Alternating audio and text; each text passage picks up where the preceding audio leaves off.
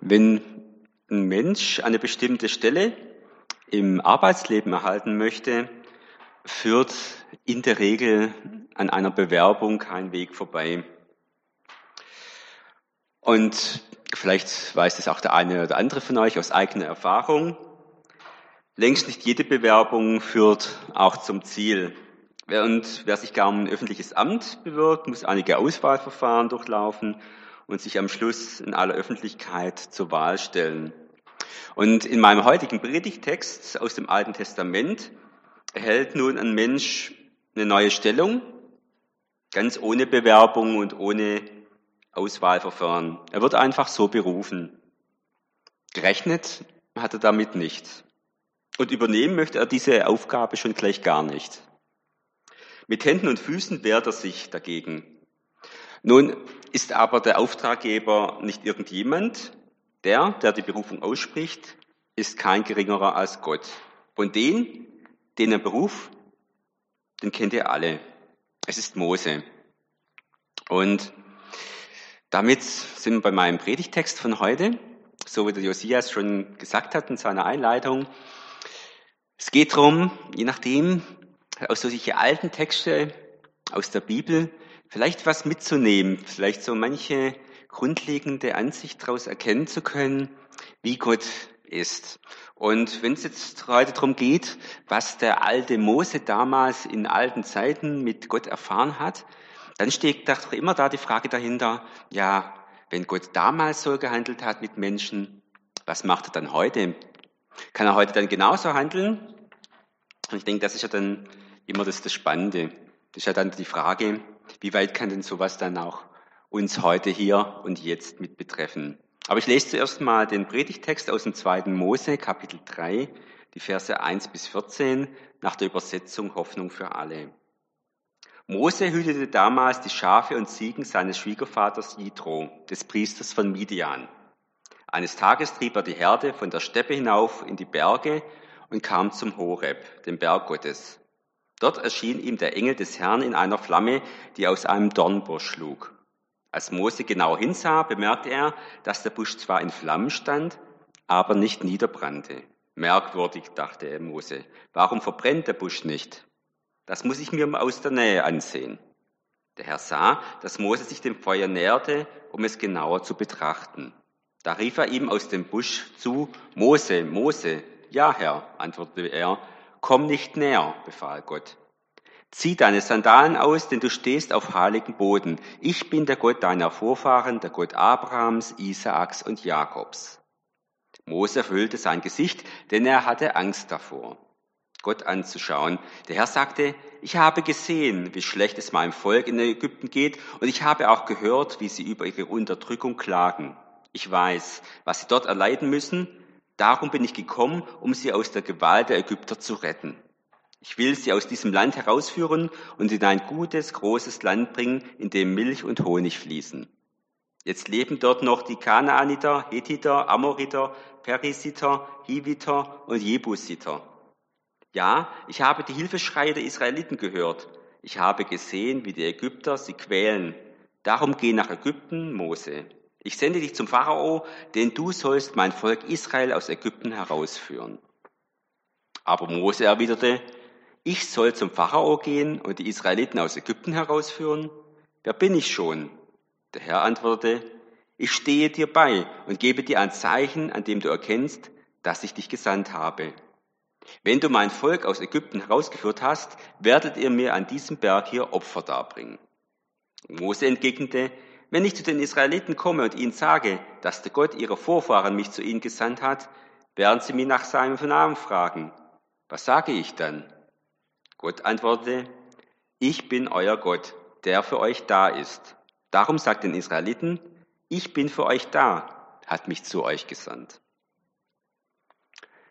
Nun, das war jetzt ein ziemlich langer Text. Und bei langen Texten, zumal bei langen Bibeltexten, da kann es leicht sein, dass die Ersten schon beim Hören auf und davon sind. Und dafür gibt es ja auch gute Gründe. Ein Busch im Feuer, der nicht verbrennt, sowas gibt es doch gar nicht. Da scheint die Flucht aus Gründen der Vernunft gar nicht der schlechteste Ausweg. Eine Geschichte, die nach Schafmist riecht und von einem Hirten handelt.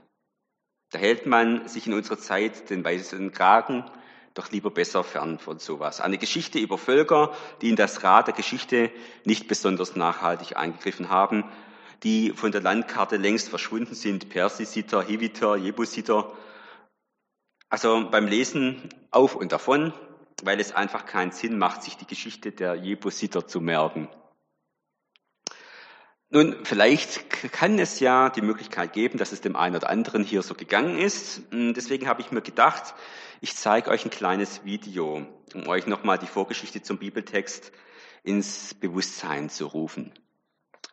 Spielen wir den kleinen Videoclip ab.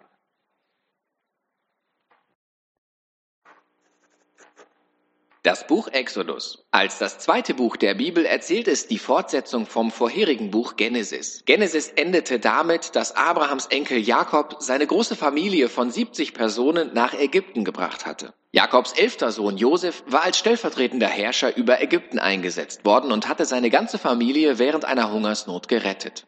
Daraufhin bot der Pharao, der König von Ägypten, der Familie an, an diesem sicheren Ort wohnen zu bleiben. Und so starb Jakob schließlich in Ägypten und später Josef und alle seine Brüder ebenfalls. Etwa 400 Jahre später beginnt die Geschichte von Exodus.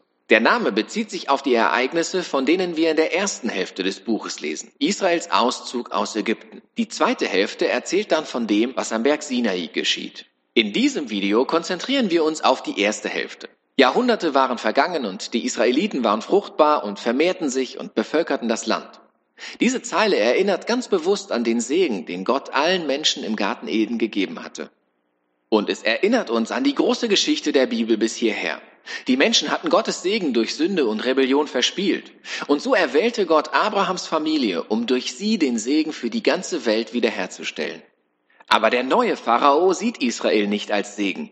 Er denkt sogar, dass diese wachsende Gruppe von israelischen Immigranten seine Macht gefährdet. Und genau wie in Genesis rebelliert die Menschheit gegen Gottes Segen.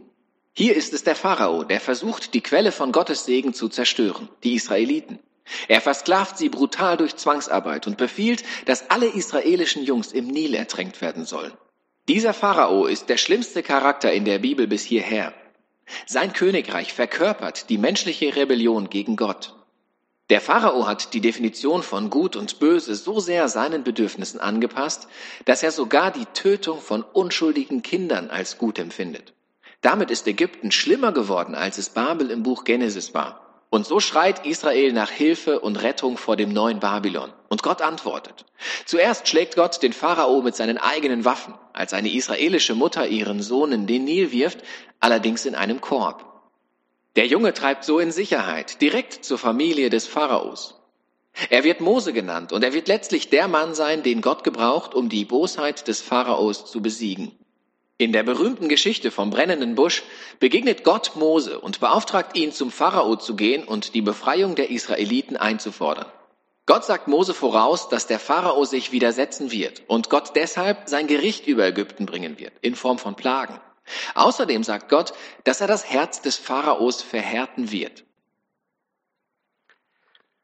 So, Mose wuchs also in Ägypten auf und sein Volk, die Israeliten, waren zu der Zeit Sklaven des Pharaos. Durch ein paar komplizierte Irrungen und Wirrungen war Mose also als Säugling ausgesetzt, gefunden und in den Palast gebracht worden. Dort wuchs er nun als Pflegekind ausgerechnet bei der Tochter des Pharaos auf. Er bekam eine gute Ausbildung. Er wusste aber trotzdem, wer er eigentlich war. Er wusste, dass sein Volk litt. Und eines Tages, als er sah, wie ein ägyptischer Wächter einen Israeliten schlug, da tötete er kurzerhand diesen Wächter. Er ging davon aus, dass ihn keiner dabei beobachtet hatte, doch am nächsten Tag sprach ihn ein israelitischer Sklave auf die Situation an. Da wurde Mose bewusst, dass seine Tat kein Geheimnis war und er floh aus Ägypten.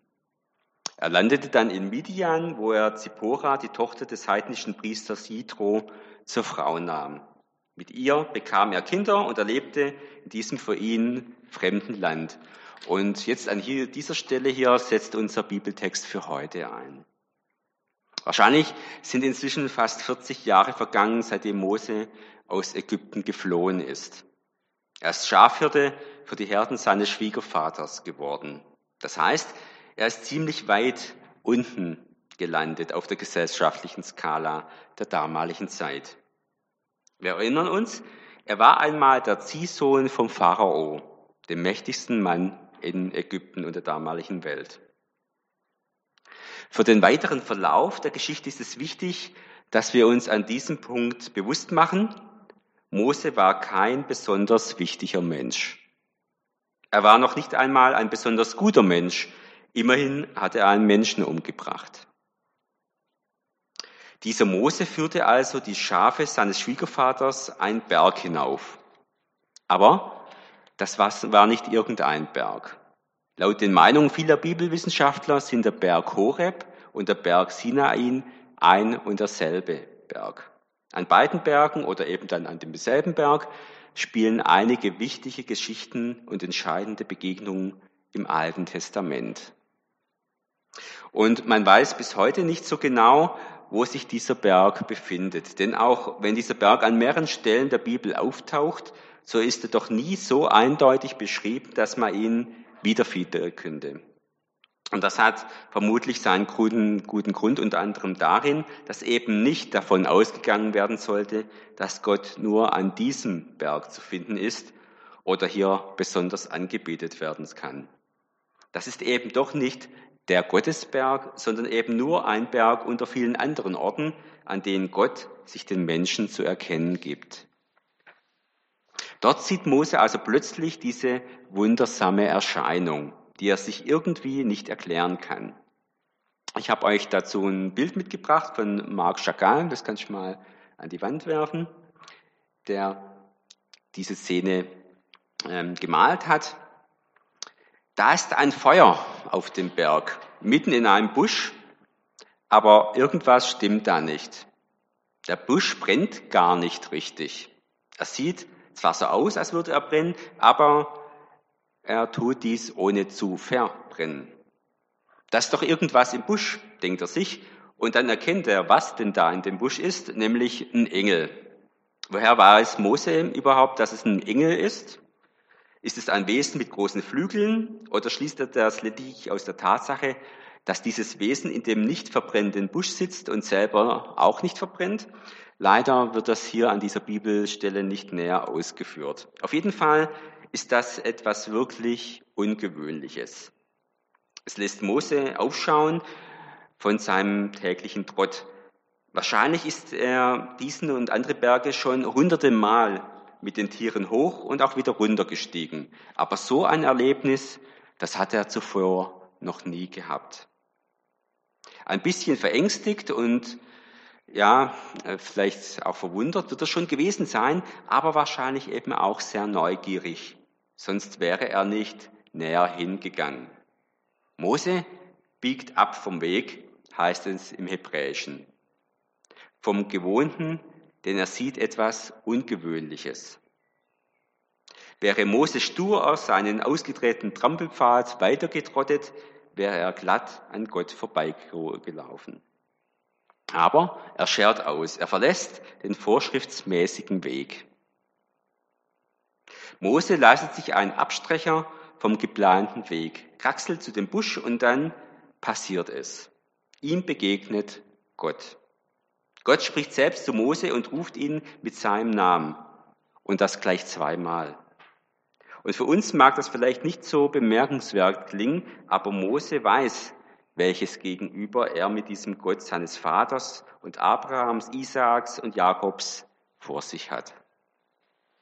Gott macht Mose an dieser Stelle deutlich, du wirst gerade zum Teil der Geschichte, die ich mit meinem Volk schon seit vielen hundert Jahren habe. Und er zeigt sich hier als der Gott, der Schmerzen mitfühlt und der das Elend sieht. Es ist ihm nicht egal, was mit seinem Volk in Ägypten passiert.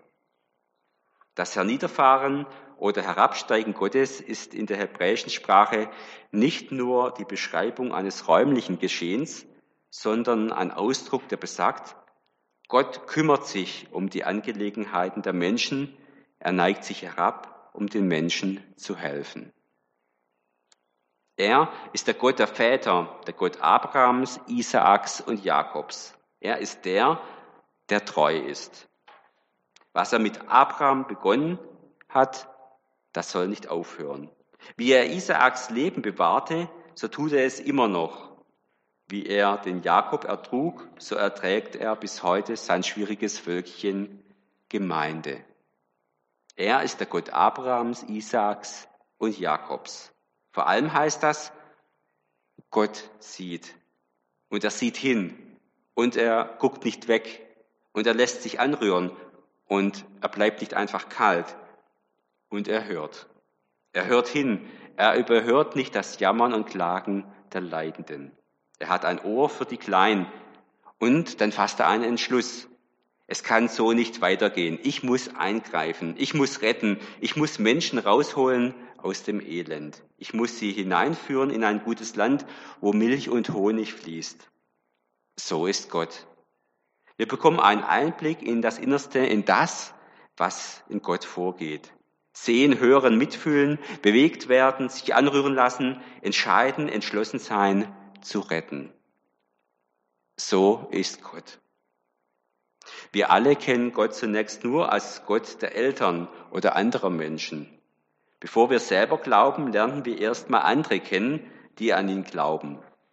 Aber dieses Wissen vom Glauben anderer ist eben doch noch kein persönlicher Glaube, auch wenn wir diesen Glauben als Kinder von unseren Eltern übernehmen.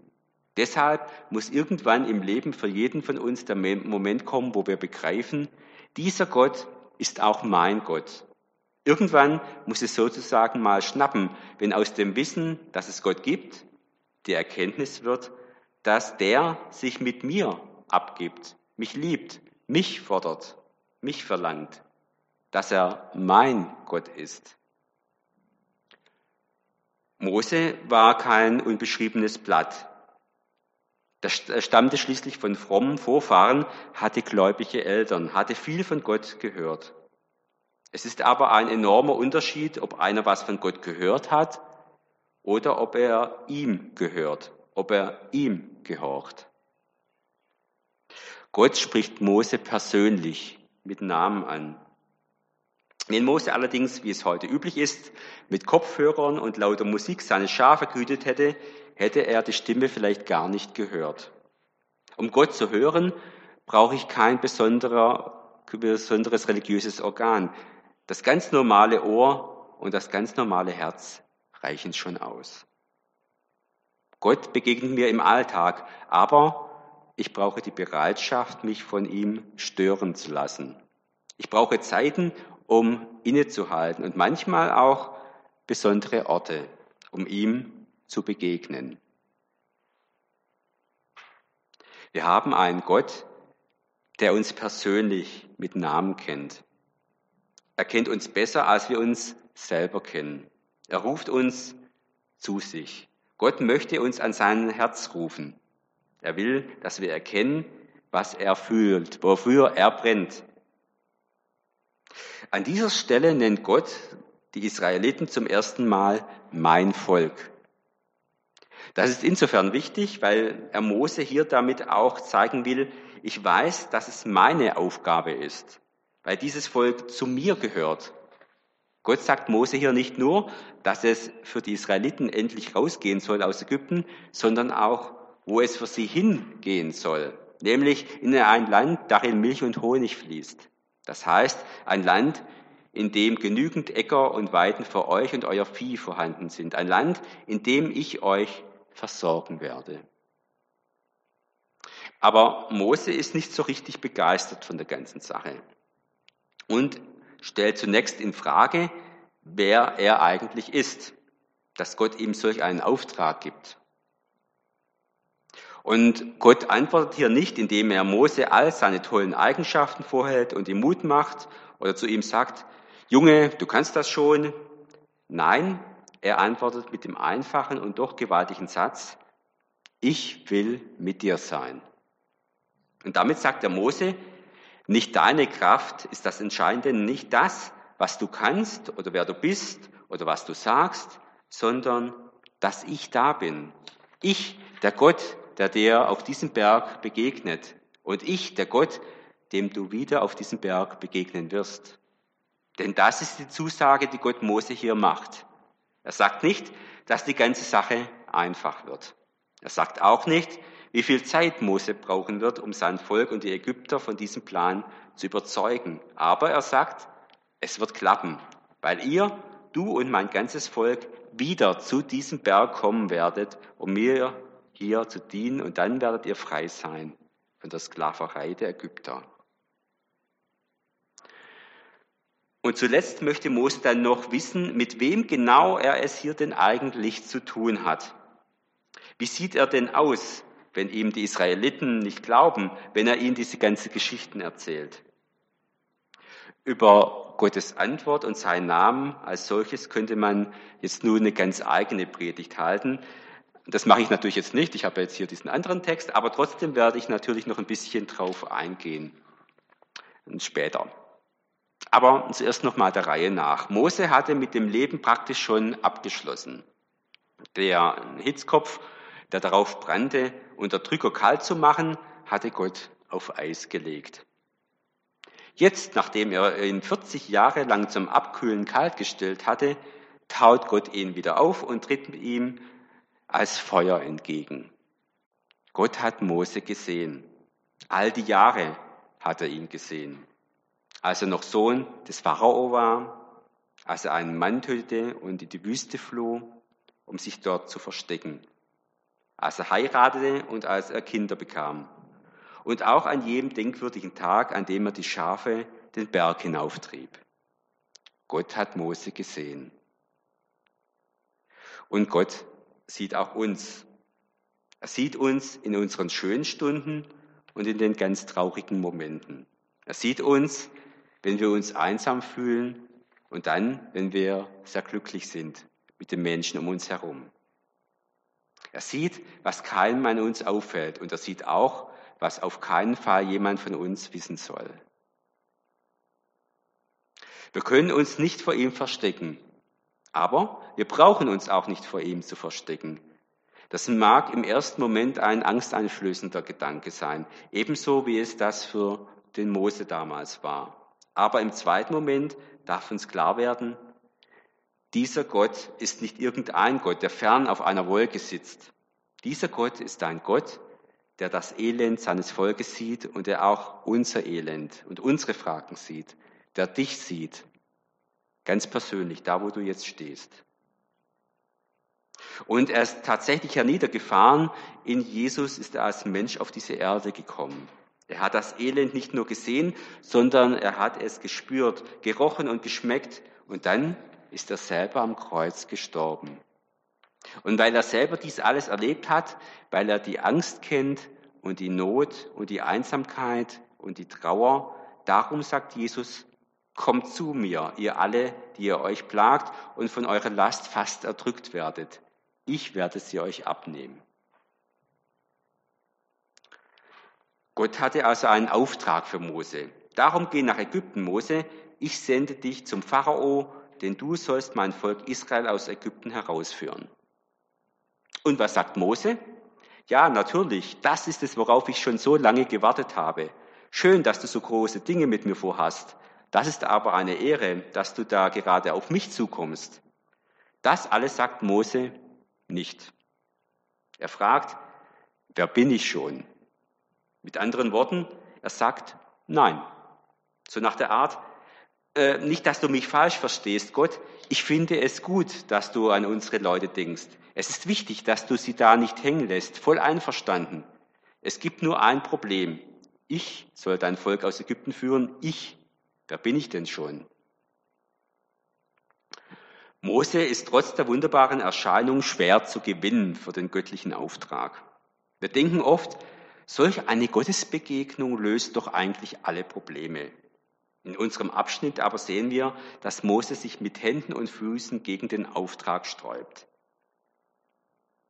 Ist es nicht wunderbar, Gott an vorderster Front zu dienen? Mose sieht das nicht so und er hat recht. Er hat einen schweren Weg vor sich und das erkennt er. Mose war eigentlich bürgerlich geworden. Der Revolutionär von einst, der politische Gegner totschlug, widmet sich der friedlichen Schafzucht. Er hat einen Sohn aufgezogen, er hat seine Filzpantoffeln angezogen und bereitet sich auf einen geruhsamen Lebensabend vor. Mit den großen politischen Karrieren war es eh Essig. Da hat er sich ins Privatleben zurückgezogen. Außer einer Runde Skat mit Schwiegervater und Sohn spielt sich bei ihm nichts mehr ab. Die weite Wüste hat einen engen Horizont. Wer dort 40 Jahre lang Schafe gehütet hat, erwartet nicht mehr viel vom Leben. Wer bin ich schon? Erste Regel der Ausrede, lehne erst einmal rundheraus ab. Wer bin ich schon? Wer bin ich schon, dass ich den schwierigen Kollegen am Arbeitsplatz anspreche? Ich finde es natürlich wichtig, dass sich unser Arbeitsklima verbessert und ihn endlich mal jemand nach seiner Frau fragt. Aber ich?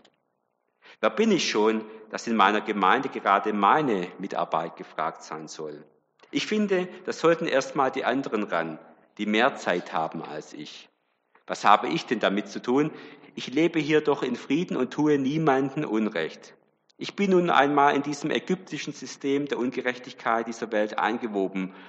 Was geht es mich an? Es ist leicht, Gott zuzustimmen, gut zu finden, dass er Unterdrückte befreit, dass er etwas für diese Welt tut. Aber es ist etwas anderes, selbst zum Pharao zu gehen und zu sagen, lass mein Volk ziehen. Aber anders tut Gott es nicht. Gott führt sein Volk heraus, aber er tut es durch Mose. Gott verändert diese Welt, aber er tut es durch dich. Gott erneuert seine Gemeinde, aber er tut es durch dich.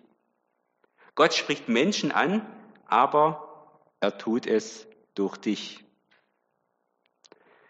Gott verspricht sowohl Mose als auch dir, ich stehe dir bei. Aber so schnell gibt der Mose nicht auf. Er kontert mit der zweiten Ausrede. Wer bist du? Zweite Regel der Ausrede, problematisieren, melde Zweifel an. Wer bist du? Wer weiß, ob es dich überhaupt gibt, Gott? Vielleicht bilde ich mir das ja nur ein. Vielleicht bist du nur eine Idee, die mir hilft, mit dem Leben und Leiden fertig zu werden. Wer bist du? Gibt es dich überhaupt? Doch Gott lässt sich nicht so einfach festlegen.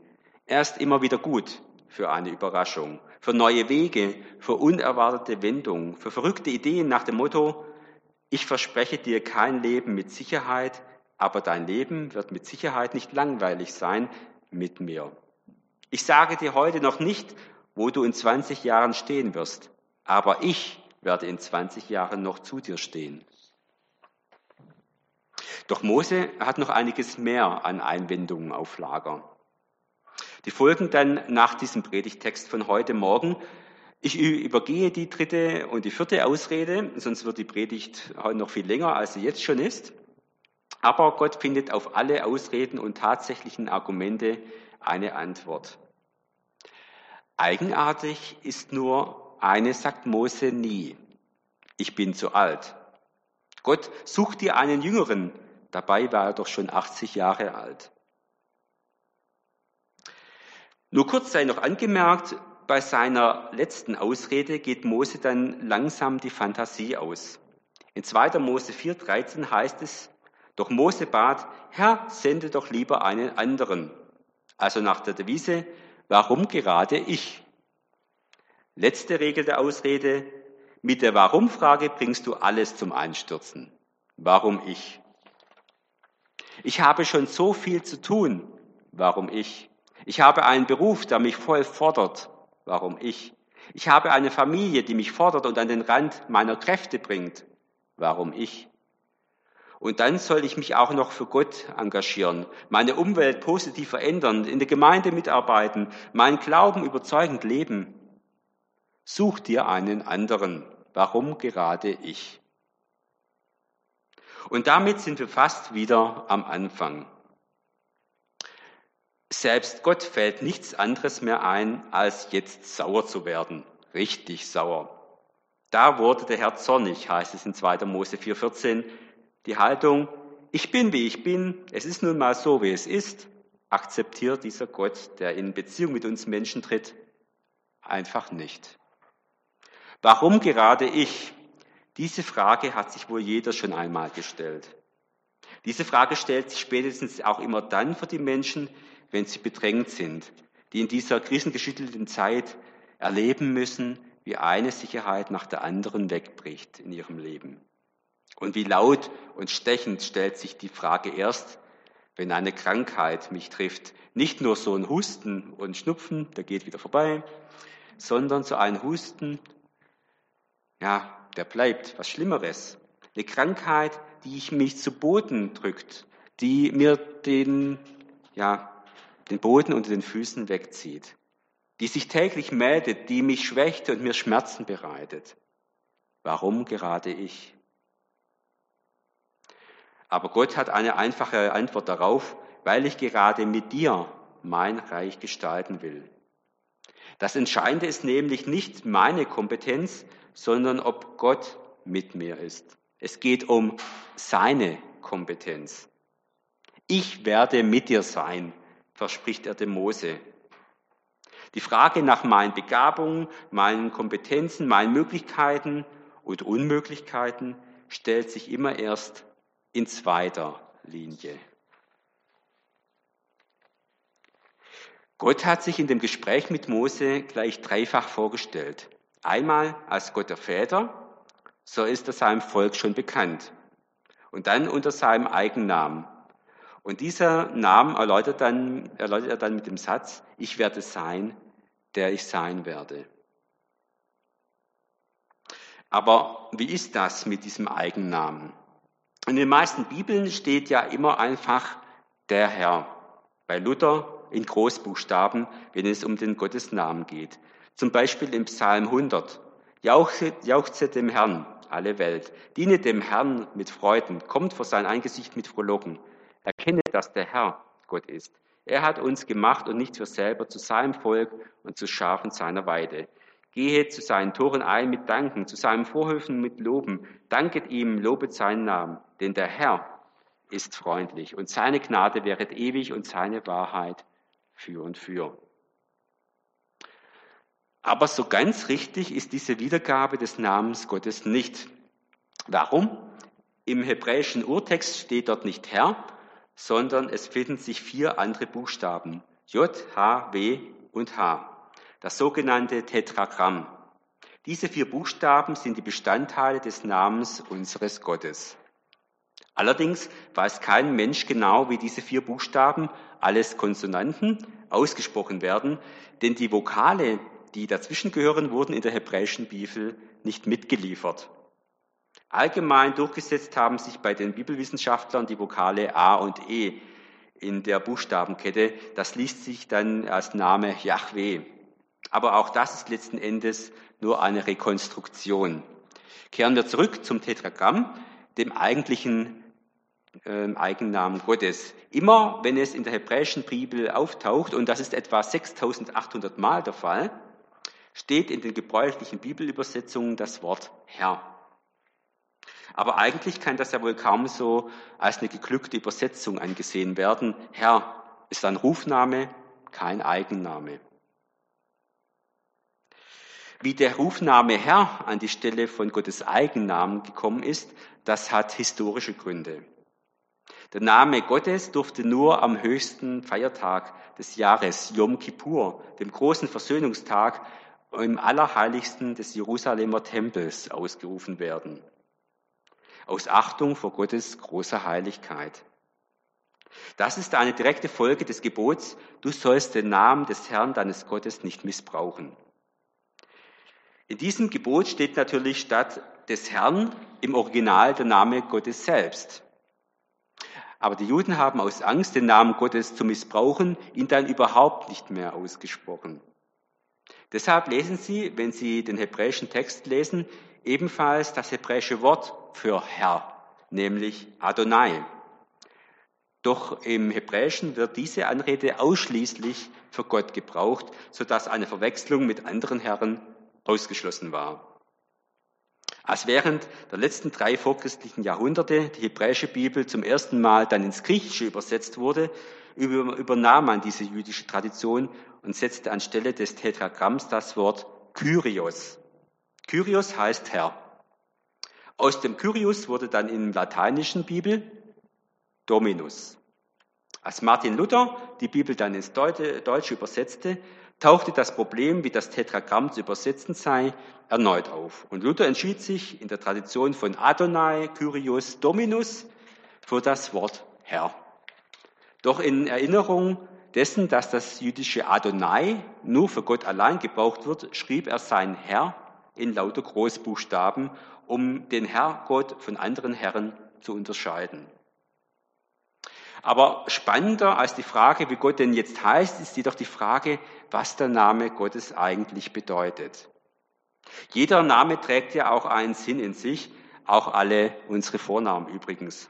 Du kannst ja mal in einem Vornamen oder Namenslexikon nachschlagen, um herauszufinden, was dein Eigenname bedeutet. So ist jeder Vorname Ausdruck eines Wunsches der Eltern für ihr Kind. Und sei es heutzutage auch oft nur noch der, dass das Kind es eben gut hat, weil der Name schön klingt. In alten Zeiten war die Verknüpfung des Namens mit seinem Sinn viel intensiver als heute. Denn mit dem Namen verbindet sich eine Botschaft, ein Programm. Darum gab Gott Abraham den neuen Namen Abraham mit der Bedeutung Vater der vielen. Und der, und der hinterlistige Jakob wurde dank Gott zu Israel, zu einem Gotteskämpfer. Gott gibt sich also selbst einen Namen. Welches Programm verbindet sich damit? Nennt er sich der Erhabene oder der Gute oder der Unerforschliche? Ist er der Schöne, der Schönste, der Größte, der Klügste und Beste? Nichts von alledem, obwohl das alles zu Gott passen würde. Auf Moses Anfrage hin, was er auf die Frage der Israeliten betreffs ihres Gottes, wie ist sein Name, sagen solle, antwortet Gott zu Mose nicht einfach mit einem Gestatten, Yahweh oder ähnlichem, sondern mit den Offenbarungen der Bedeutung seines Namens. Im Hebräischen ist es ein Wortspiel und nach der Übersetzung der Hoffnung für alle antwortet er mit den Worten, ich bin euer Gott, der für euch da ist. Und ich bin für euch da, hat mich zu euch gesandt.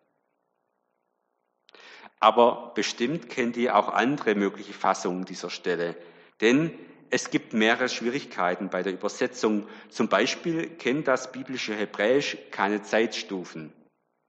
Ein Streifzug der verschiedenen Übersetzungen in Bibelausgaben vermittelt einen Eindruck von der Fülle der sich ergebenden möglichen Bedeutungen und Bedeutungsnuancen. Ich werde sein, der ich sein werde, Luther-Übersetzung. Ich bin, der ich bin, Elberfelder Übersetzung, Schlachter Übersetzung, Vulgata, das ist die lateinische Übersetzung.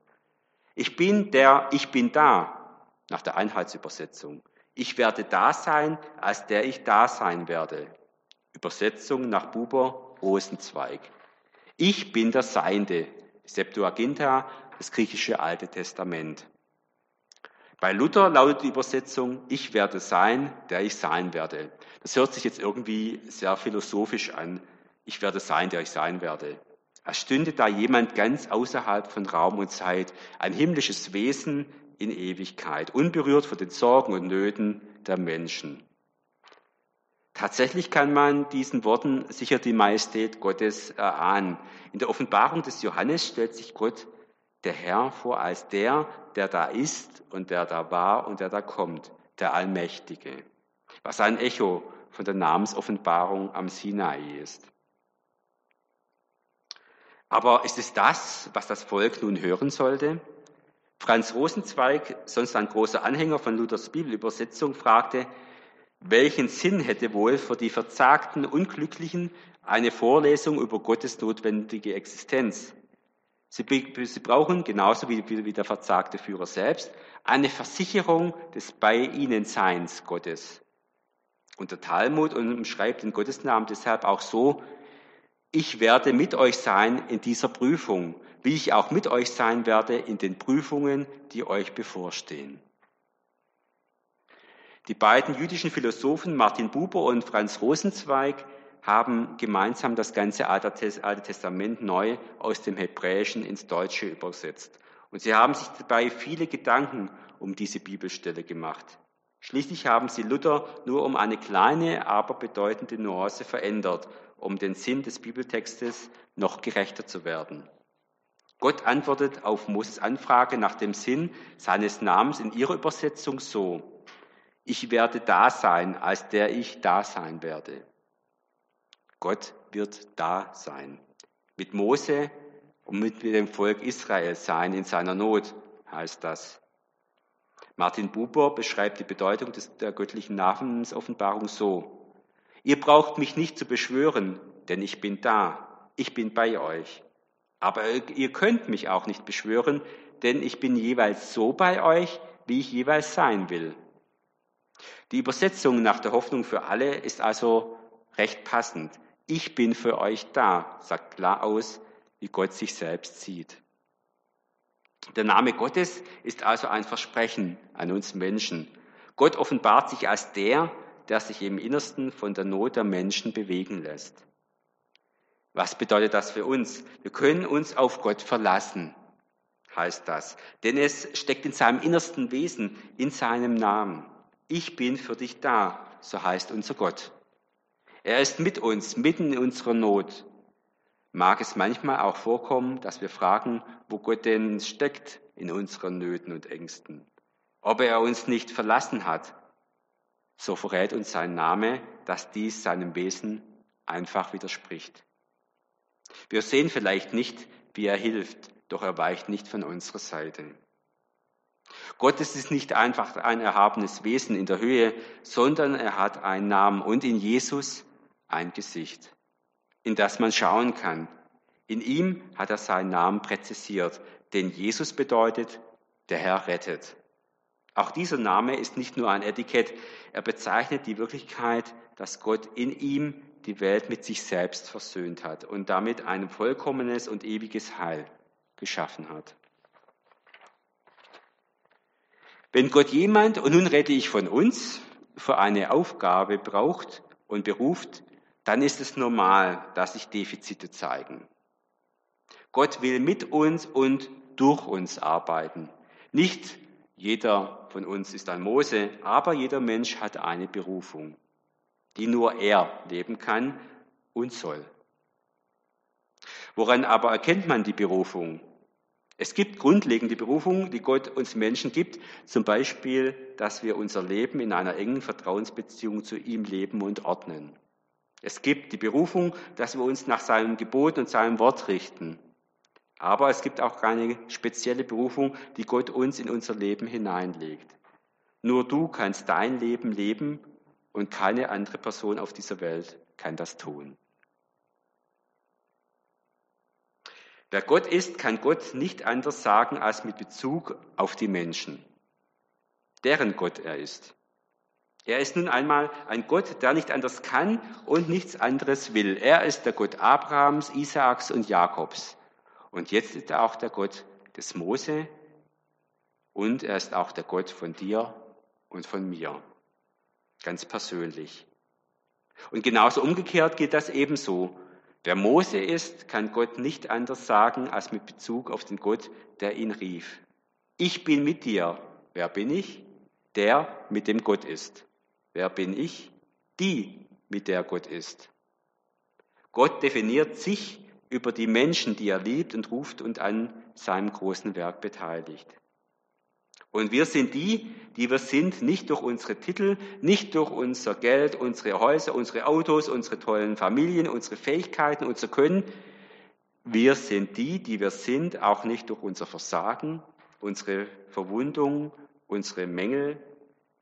Also das, ja, was wir verschweigen. Wir sind Titel, nicht die Titel, die, wir, die uns versagt geblieben sind, nicht die Güter, die immer nur die anderen haben. Wir sind die, die wir sind durch Gottes ewiges Ja. Seinen unverrückbaren Beschluss, seinen nie aufgehobenen Ruf, seine Berufung in unseren Dienst, sein treues Ja, geradezu stures Festhalten, seine ins göttliche Herz eingebrannte Liebesbande zu uns, für uns, mit uns. Ich bin mit dir, komme, was da wolle, fehle, was da wolle, auf den Höhen, im finsteren Tal, in Stärke, in Schwäche, im Gelingen, im Versagen, mit dir auf ewig. Ich bin nicht ohne dich. Du bist nicht ohne mich. Das ist Gottes Wille. Amen.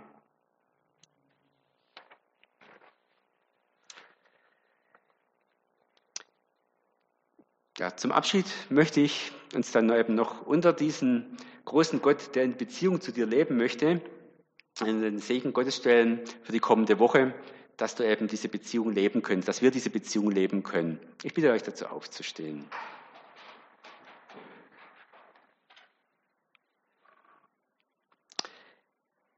Ich danke dir, Vater, dass du dich dafür entschieden hast, dass du in Beziehung zu uns leben willst und dass du dich so offenbart hast, dass du sagst, ich bin für dich da. Das ist mein Wesen, das spricht das Innerste meines Wesens an. Gott, du willst in Beziehung zu uns treten. Ich danke dir, Jesus, dass du auf die Welt gekommen bist, dass du ja, den Weg zum Kreuz gegangen bist, dass du für uns gestorben und auferstanden bist, um diesen Weg zum Vater frei zu machen, diese Beziehung zum Vater, dass wir sie leben können. Und ich danke dir, dass du uns gesagt hast, dass du den Heiligen Geist schickst, damit wir ja aus deiner Kraft von dir aus diese Beziehung gestalten können. Und dass du es getan hast. Und so möchte ich dich bitten, dass du uns dabei hilfst, immer wieder neu ja, festzumachen in unserem Inneren, was wir sind, dass du uns gerufen hast, dass du uns berufen hast und dass du sagst, ich will mit dir sein, egal was kommt. Und so möchte ich dich bitten, Jesus, dass du uns begleitest durch diese kommende Woche. Und ich danke dir, Jesus, dass du es versprochen hast, dass du uns keinen Augenblick allein sein lässt. Und ich danke dir, Heiliger Geist, dass du uns aufhilfst in unserer Schwachheit, dass du uns ja dem begleitest, uns aufhilfst, dass du uns Kraft gibst, dass wir erkennen können, was der Wille Gottes ist und dass wir die Fähigkeit dafür bekommen, das auch zu tun. Und der Wille und der Segen Gottes, der höher ist als alle menschliche Vernunft, der so viel mehr beinhaltet, dass wir, als wir uns überhaupt vorstellen können, bewahre eure Herzen und Sinne in Jesus Christus, unserem Herrn. Amen.